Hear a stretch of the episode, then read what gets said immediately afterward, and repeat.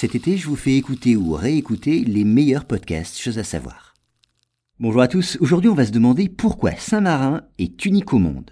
Alors après le Vatican et Monaco, Saint-Marin est le troisième plus petit État d'Europe. Mais ce n'est pas pour cette raison que ce petit pays, enclavé dans le nord de l'Italie, près de la mer Adriatique, est unique au monde, vous allez voir. Et oui, ce qui fait la particularité de Saint-Marin, c'est d'abord le fait qu'elle est la plus ancienne république du monde. Fondée au début du IVe siècle par le pieux personnage qui lui donna son nom, elle n'a pas cessé, depuis cette époque lointaine, d'être le régime de ce petit pays. Et cette tradition démocratique s'ancre dans un passé très lointain. Dès le XIIIe siècle, en effet, le petit État s'était affirmé comme une république, régie par des textes réglant la dévolution du pouvoir. Ensuite, en 1600, les Sans-Marinais se donnent d'une constitution qui est encore appliquée aujourd'hui, ce qui en fait d'ailleurs la plus ancienne encore en vigueur.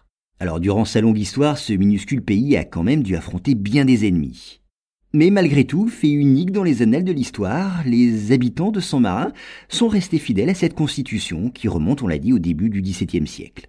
Ce document prévoit des institutions dont le caractère démocratique tranchait alors sur la plupart des régimes politiques de cette époque. Et c'est cette précocité démocratique qui est une autre particularité de Saint-Marin. Alors de ce point de vue, eh bien, le petit État peut supporter la comparaison avec la plupart des républiques actuelles. En effet, le pouvoir législatif y est exercé par un grand conseil général dont les membres sont élus par les citoyens. Et cet organisme désigne des capitaines régents qui exercent tout simplement les fonctions d'un chef d'État mais collectif. Enfin, cette tradition démocratique se manifeste aussi par un usage, ancien lui aussi, qui permet aux citoyens de poser deux fois par an des questions à leurs représentants.